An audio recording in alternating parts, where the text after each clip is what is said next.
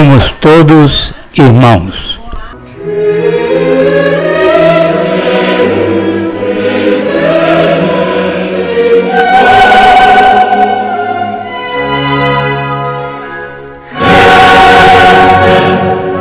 Primeira temporada. Leituras e comentários sobre a exortação apostólica Gaudet et Exultate do Papa Francisco sobre o chamado à santidade no mundo atual.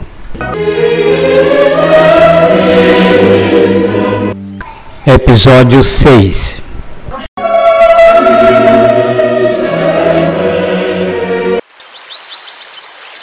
Ecum principium in virtutis tuae, in splendoribus sanctorum.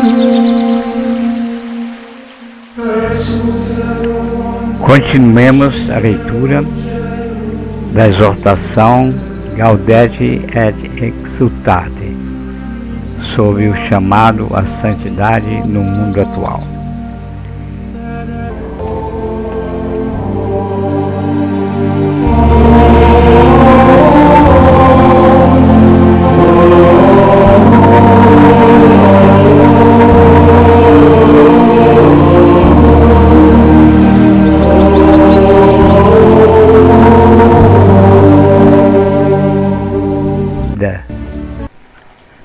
Estamos agora no parágrafo 25 do primeiro capítulo.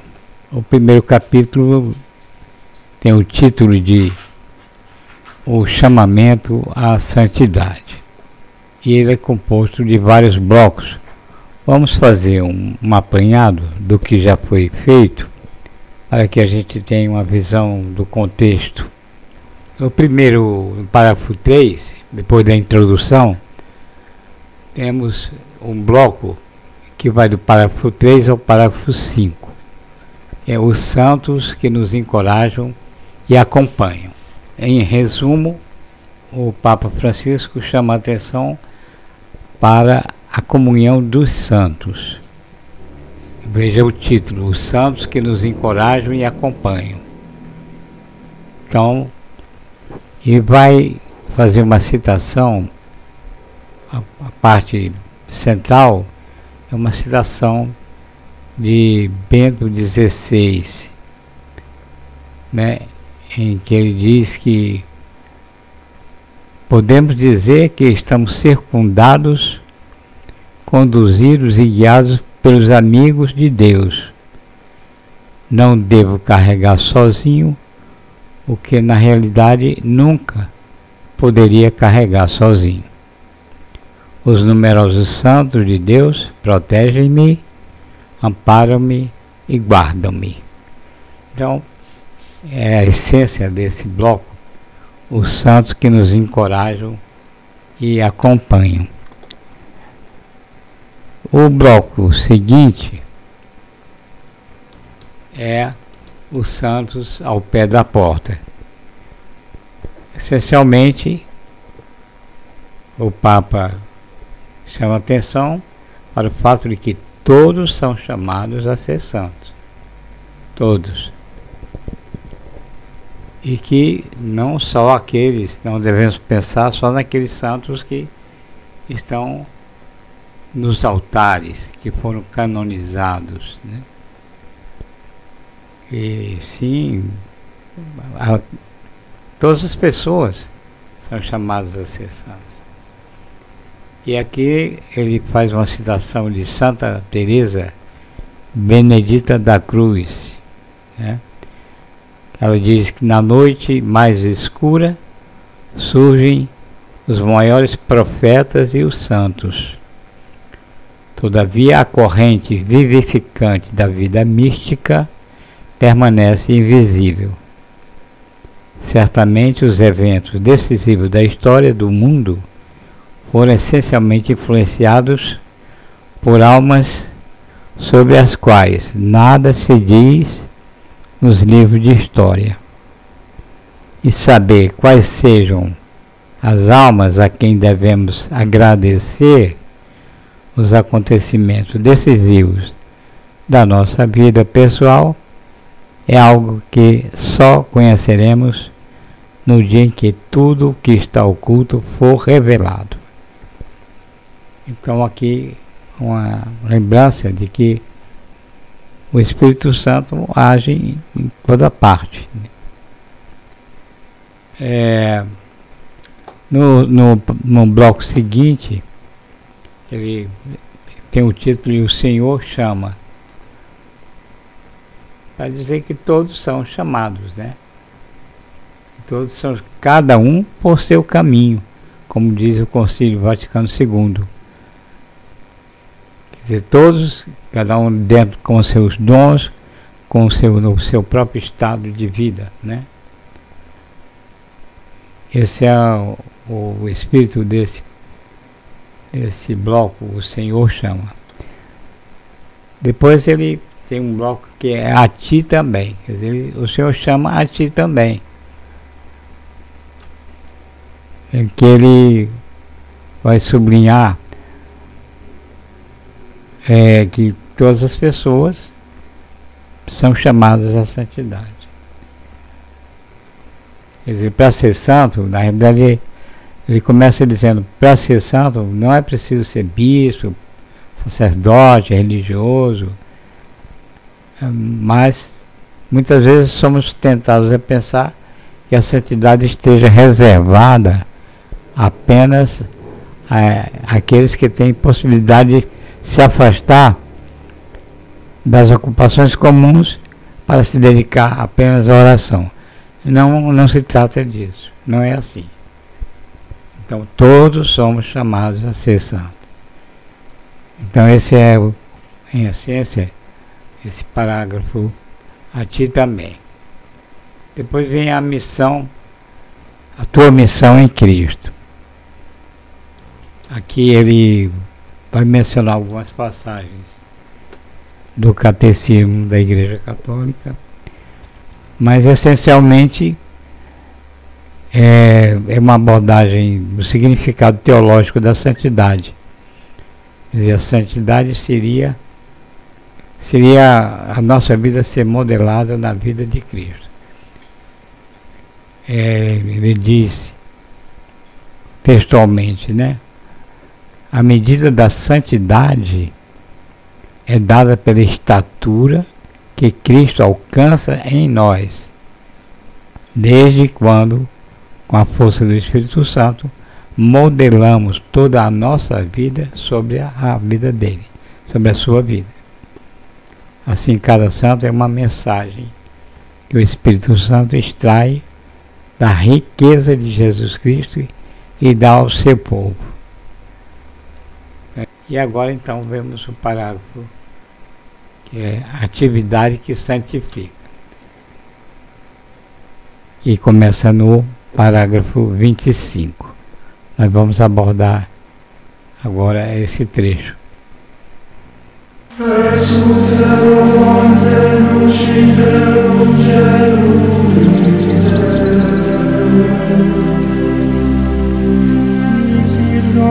Parágrafo 25 a atividade que santifica. Dado que não se pode conceber Cristo sem o reino que ele veio trazer. Também a tua missão é inseparável da construção do reino Agora uma citação de Mateus. Procurai primeiro o reino de Deus e a sua justiça. Mateus capítulo 6, versículo 33. Procurai primeiro o reino de Deus e a sua justiça. A tua identificação com Cristo e os seus desígnios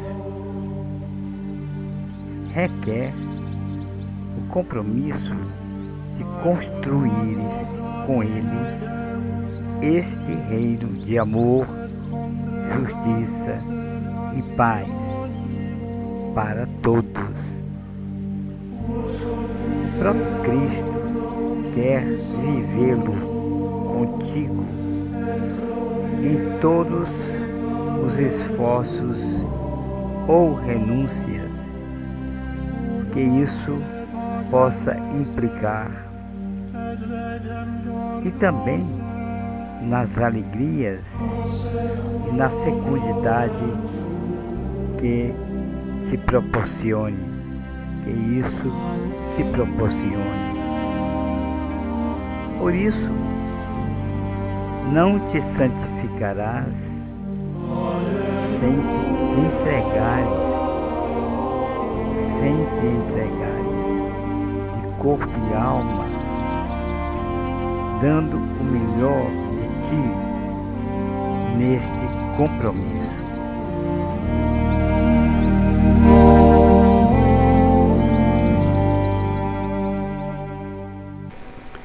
Percebe-se nesta introdução desse bloco que essa atividade que santifica é, na realidade, a participação na construção do reino. E ele coloca bem claro a importância dessa construção do reino na santificação. Ele conclui esse, esse texto dizendo: Por isso não te santificarás sem te entregares de corpo e alma, dando o melhor de ti neste compromisso. É um compromisso a construção desse reino de paz e de amor para todos. Então ele observa que não é possível separar a, a vida de oração da ação da, dessa atividade de construção do reino, da ação de, que santifica. Ele diz que você então vamos nos santificar no exercício responsável e generoso da nossa missão. Somos, chamados a viver a contemplação mesmo no meio da ação. Então as duas coisas não se separam. Quer dizer, não há de se desejar uma coisa negando-se a outra. Né? É o que ele diz no parágrafo 26. E que o Espírito Santo não vai colocar coisas sem antagônica, solicitar de nós, enviar-nos para cumprir uma missão e ao mesmo tempo pedir para que fujamos dela e evitemos nos doar totalmente para preservarmos a nossa paz interior. Não, não é bem assim. Né? Então, ele salienta essa ligação da contemplação com a ação. E insiste, né? Não te santificarás sem te entregar de corpo e alma, dando o melhor de ti nesse compromisso. Note que ele lembra também que esse compromisso vai exigir esforços e renúncias, mas também vai trazer alegrias, né? Alegrias e fecundidade. As duas coisas. Parágrafo 27. Poderá porventura o Espírito Santo enviar-nos para cumprir uma missão e ao mesmo tempo pedir-nos que fujamos dela, que evitemos doar-nos totalmente para preservarmos a paz interior? Obviamente que não. Mas às vezes somos tentados a relegar a jogar para uma posição secundária a dedicação pastoral. Considerarmos como uma posição secundária a dedicação pastoral e o compromisso no mundo, como se fossem distrações no caminho da santificação e da paz interior. Esquecemos-nos de que não é que a vida tem uma missão, mas a vida é uma missão. Uma citação do teólogo Xavier Zubiri.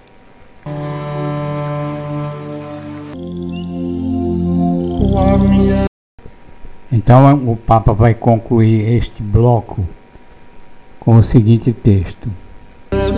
Parágrafo 31. Precisamos de um espírito de santidade que impregne tanto a solidão como o serviço, tanto a intimidade como a tarefa evangelizadora, para que cada instante seja expressão de amor doado sob o olhar do Senhor.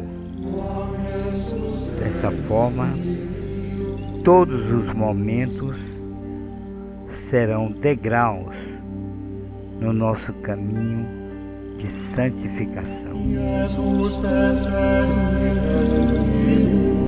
É bom lembrar que a nossa reflexão aqui apresentada não pode dispensar a leitura da, da própria exortação apostólica, na sua íntegra, e uma reflexão profunda desse documento. Nós poderíamos encarar nosso áudio, esse conteúdo, como uma introdução, uma motivação para abordar a íntegra do documento.